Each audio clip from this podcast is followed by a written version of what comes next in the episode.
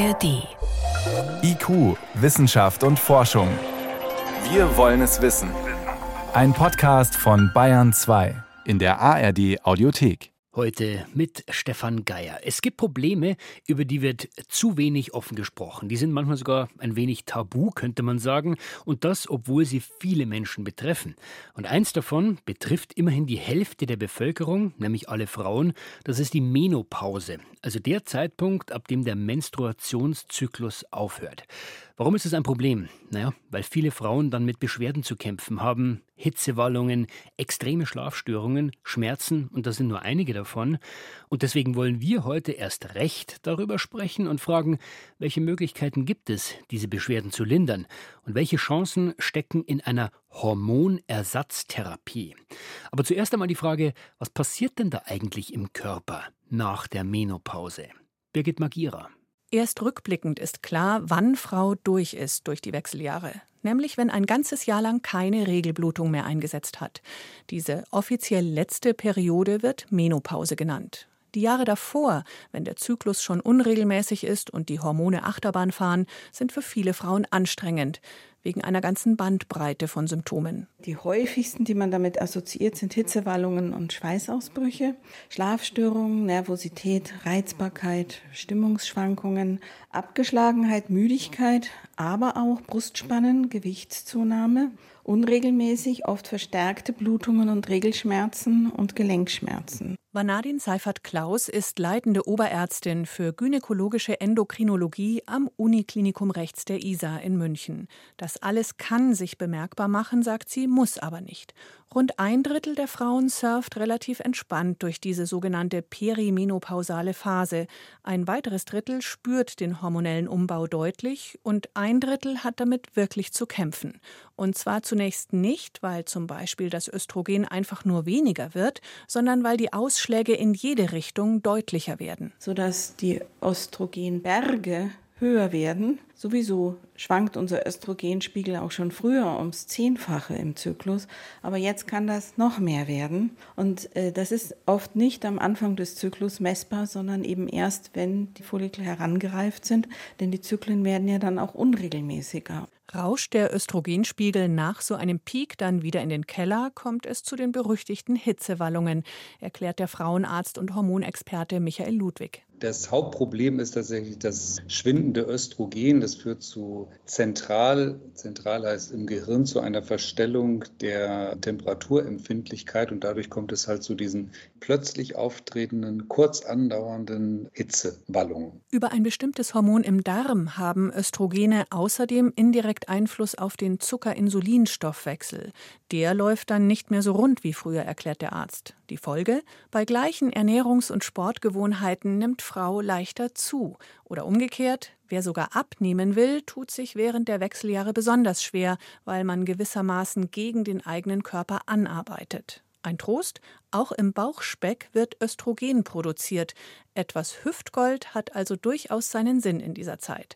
Und woher kommt der unruhige Schlaf? Mitten in der Nacht hellwach, das geht auf das Konto eines anderen wichtigen Fruchtbarkeitshormons, Progesteron. Wenn der Eisprung ausbleibt, dann bildet sich kaum Progesteron. Und Progesteron fördert den Schlaf. Und wenn das ausbleibt, dann kommt die Schlaflosigkeit nicht nur wegen den Hitzewallungen, besonders häufig so morgens gegen 3 Uhr, wenn unsere Cortisolspiegel am höchsten sind. Und dann waren da noch Stimmungsschwankungen, ganz zu schweigen von Schwierigkeiten bei der Konzentration, dem berüchtigten Mind Fog, dem Gehirnnebel. Die Frauenärztin betont, dass das eine Phase ist, die nicht den Anfang vom Ende signalisiert, sondern dass das eine äh, zum Teil krisenhafte Lebensphase ist, die aber vorbeigeht. Drei bis elf Jahre dauert der Wechsel, der ähnlich intensiv abläuft wie die Pubertät. Und Michael Ludwig ist wichtig. Eine Botschaft ist, es ist was Natürliches, was nicht heißt, dass man es tolerieren muss. Da möchte ich nicht falsch verstanden werden. Die zweite Botschaft ist, man kann was dagegen tun mit Hormonen, aber man kann nicht alle Probleme lösen, die plötzlich mit 50 plus minus auftreten im Leben und sagen, das ist alles hormonell bedingt. Deshalb ist dem Gynäkologen wichtig, dass der Rezeptblock für Ersatzhormone nicht automatisch gezückt wird. Genauso kritisiert er aber auch, wenn Frauen mit großem Leidensdruck vom Arzt gesagt bekommen, ist halt so, da müssen sie jetzt durch. Überhaupt hat die Haltung, mit der auch das Umfeld dieser Umbruchphase begegnet, großen Einfluss auf das körperliche Befinden. Vanadin Seifert Klaus berichtet von indigenen Frauen in Mittelamerika, die die üblichen Wechseljahrsbeschwerden gar nicht kennen. Es gab eine ganz interessante Studie an Nachfahren der Maya-Indianer die untersucht wurden, die die gleichen hormonellen Veränderungen hatten, auch Östrogenmangel natürlich, die aber wirklich in ihrem Standing sehr viel stärker in der Achtung ihrer Gemeinschaft, ihrer Dorfgemeinschaft äh, gestiegen sind, wenn sie eben die Periode nicht mehr hatten. Und äh, da waren diese Erscheinungen nicht bekannt. Auch in anderen Kulturen ist zu beobachten, dass der hormonelle Übergang umso leichter gelingt, je wertschätzender älteren Frauen in einer Gesellschaft begegnet wird. In Japan zum Beispiel, wo alte Menschen einen hohen Status haben, kennen Frauen gar kein Wort für Hitzewallung. Bei uns wird das Thema immer wichtiger, denn wir werden immer älter und ein Drittel aller Frauen lebt inzwischen nach der Menopause. Und wenn diese gesundheitlichen Beschwerden auftreten, dann gilt die sogenannte Hormonersatztherapie als eine Methode, die Probleme zu lindern.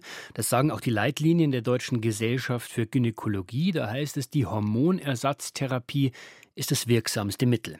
Und trotzdem, sie wird immer weniger verschrieben. Meine Kollegin Ortrun Huber hat dieses Thema ausführlich recherchiert. Ortrun, nur ungefähr 6 Prozent der Frauen mit Beschwerden bekommen derzeit vom Arzt eine Hormonersatztherapie verschrieben. Wie kommt das? Ja, das Interessante daran ist ja, dass äh, vor 20 Jahren es noch 37 Prozent waren, die eine Hormonersatztherapie erhalten haben. Das heißt, wir haben einen Rückgang von 30 Prozentpunkten. Das ist ja eine ganze Menge. Und warum? War, ja, weil es vor genau 20 Jahren, tatsächlich sogar ein bisschen mehr, 2002, eine große US-Studie gab, die Women's Health Initiative Study. Die hatte eigentlich eine ganz andere Fragestellung. Ging es nicht um Wechseljahre, sondern um äh, Herzinfarkt und die Frage, ob Hormone da helfen bei den Frauen. Mhm. Ähm, die lief mehrere Jahre. Das war eine sehr große, anspruchsvolle Studie. Studie, placebo kontrolliert, alles, was man so als Wissenschaftler gerne mag. Aber Problem, sie wurde abgebrochen, weil man eine Zunahme von Brustkrebsfällen konstatieren musste. Das geht natürlich gar nicht bei so einer Studie, also man hat abgebrochen. Das Ganze wurde dann auch kommuniziert und da fing es dann an schwierig zu werden, weil das ist das, was sozusagen in der Publikumspresse und auch vor allen Dingen bei den Ärzten in der Fachpresse hängen blieb. Brustkrebsrisiko. Hormone geben an Frauen in den Wechseljahren bedeutet Brustkrebsrisiko. Das ist vor 20 Jahren so gewesen. Heute sieht das ja ein bisschen anders aus. Was weil, ist heute anders? Ja, weil wir heute ganz anders therapieren. Also was heißt wir? Die Ärzte tun das, die Gynäkologen. Es wird viel individueller dosiert, ähm, zu einem anderen Zeitpunkt. Damals in dieser Studie hat man das Frauen über 60 gegeben. Heute wird eher um die 50 herum angefangen und so ist es auch in den Leitlinien empfohlen. Äh, und es sind vor allen Dingen ganz andere Präparate. Kannst du noch mal genau erzählen, was versteht man denn dann heute unter einer Hormonersatztherapie? Ja, das ist eine Therapie mit Estradiol. Estradiol. Das ist ein synthetisches Östrogen, mhm. das den Mangel des natürlichen Östrogen eben ausgleicht, das in den Wechseljahren dann eben immer weniger wird. Ähm, das ist ein bioidentisches Hormon. Das heißt, es ist nicht das Hormon, was die Frauen selbst produzieren, sondern ein Hormon, das aus der Jamswurzel, also pflanzlich, gewonnen wird. Wichtig ist auch, dass man bei Frauen, die einen Uterus, also ihre Gebärmutter noch haben, manche Frauen kriegen das ja aus verschiedenen medizinischen Gründen entfernt, aber Frauen mit intakter Gebärmutter müssen, wenn sie bei der Hormonersatztherapie Estradiol, also das Östrogen, bekommen, parallel auch ein Gelbkörperhormon, das Progesteron, bekommen, weil das die Gebärmutterschleimhaut schützt. Also beide Hormone parallel gegeben, werden auch vom Frauenarzt auf Kassenrezept verschrieben. Aber für welche Frauen ist dann so eine Hormonersatztherapie geeignet? Ja, grundsätzlich auch in den Leitlinien ist es empfohlen für die klassischen Wechseljahresbeschwerden, also sprich diese Hitzewallung, dieses extreme Schwitzen, auch Harnwegsprobleme, Scheidentrockenheit sind Themen, die damit angegangen werden müssen. Aber auch wenn man die Kombination Östrogen und Gestagen gibt, also dieses Progesteron noch dazu, Stimmungsschwankungen und Schlafprobleme. Also gerade das Progesteron hilft sehr gut beim Schlafen. Langfristig hat das sogar auch noch ein paar positive Nebenwirkungen, nämlich man hat festgestellt, dass das eben langfristig auch gegen Knochenbrüche, also Osteoporose-Risiko hilft, äh, vor Darmkrebs schützt und auch Herz-Kreislauf-Erkrankungen sehr gut äh, vorbeugt. Trotzdem, vielleicht ist auch nicht alles so rosig, wie es klingt. Es hat ja auch immer wieder Bedenken gegeben, wegen eben diesen Risiken der Hormonersatztherapie. Ja, es hat eben viele Nachfolgestudien gegeben äh, zu diesen modernen Hormonpräparaten, die man heute hat. Und da gibt es eben zwei wesentliche Risiken. Das eine ist das Thrombose- bzw. Schlaganfallrisiko. Das ist gegeben, wenn man diese Östrogen, dieses Estradiol oral, also sprich als Tablette einnimmt. Dann ist es tatsächlich ein erhöhtes oder sehr stark erhöhtes Thromboserisiko. Mhm. Das kann man aber wunderbar umgehen, indem man dieses Estradiol Estradiol über die Haut einnimmt. Es gibt Kehls, es gibt Pflaster, es gibt Sprays, die auch gut zu dosieren sind. Und wenn man das nimmt, äh, ist dieses Thromboserisiko nicht existent, weil es ganz anders verstoffwechselt wird, und nicht über die Leber. Mhm. Und das zweite Problem? Das ist eben dieses äh, viel besagte Brustkrebsrisiko. Ähm, das ist leicht erhöht im Moment immer noch. Das ist einfach so. Und da geht es dann am Ende um die Abwägung des Leidensdruckes. Man muss sich überlegen, kann ich einfach meinen Tag nicht mehr bewältigen? Schaffe ich es nicht mehr in der Arbeit normal zu arbeiten, wenn ich ständig äh, Schwitzattacken habe? Und wie kann ich dieses Brustkrebsrisiko auch auf der anderen Seite minimieren? Und es ist auch wichtig zu sagen, das löst keinen genuinen Brustkrebs aus, sondern wenn man Brustkrebszellen, Schlafende in der Brust hat, dann wird das unter Umständen getriggert durch die Hormone. Aber man hat beispielsweise durch starkes Übergewicht oder wenn man täglich Alkohol trinkt, ist das äh, Risiko an Brustkrebs zu erkranken letztlich sogar höher, als wenn man so eine Hormontherapie bekommt. Klingt aber nach sehr viel Beratungsbedarf. Also wenn man das selber alles abwiegen soll, jetzt sagen viele Frauen, es ist relativ schwierig, dass man da gute medizinische Beratung kriegt, wenn man sich für diese Hormonersatztherapie interessiert. Eigentlich müssten es doch die Gynäkologinnen und Gynäkologen machen. Ja, das ist richtig. Das Problem ist, es ist beratungsintensiv. Man muss eben individuell auf die Frauen eingehen, auf ihre Beschwerden, auf ihr Leiden.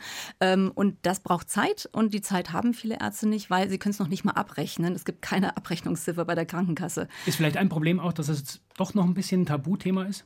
Ja, sicherlich. Also die Frauen wollen aufgeklärt werden, aber ein großes Problem ist auch, dass die Facharztausbildung da ein echtes Defizit hat. In der Klinik, wo die Fachärzte, die Gynäkologen ausgebildet werden, kommt das Thema Hormone in den Wechseljahren quasi nicht vor. Das ist ein, wirklich ein Loch. Äh, da sind die Fachverbände auch dran und wollen da nachschärfen. Also immerhin die Hälfte der Menschheit ist davon betroffen. Äh, das darf man irgendwie nicht vernachlässigen. Und es gibt einfach Möglichkeiten, die man nutzen kann. Einfach offensiv zum Frauenarzt gehen und sagen, ich habe hier Probleme, ich bin jetzt um die 50 und ich möchte gerne, dass man mir hilft. Und dann gibt es Möglichkeiten. Also durchaus die Beratung dann auch einfordern beim Frauenarzt, bei der Frauenärztin. Da muss man im Zweifel vielleicht sogar ein bisschen hartnäckig sein. Vielen Dank für diese Informationen und Einschätzungen, Orton Huber. Gerne. Und noch viel mehr Infos zum Thema Menopause, was einen in dieser Lebensphase erwartet, welchen Sinn die Menopause überhaupt hat, wenn man mal in die Evolution schaut, was man beachten sollte, um sich diese Zeit rund um die Menopause zu erleichtern und vieles mehr, das gibt's in einem ausführlichen Dossier auf ardalpha.de, Link wie immer in den Show Notes. Und soweit war es das für heute vom IQ-Team. Im Studio war Stefan Geier.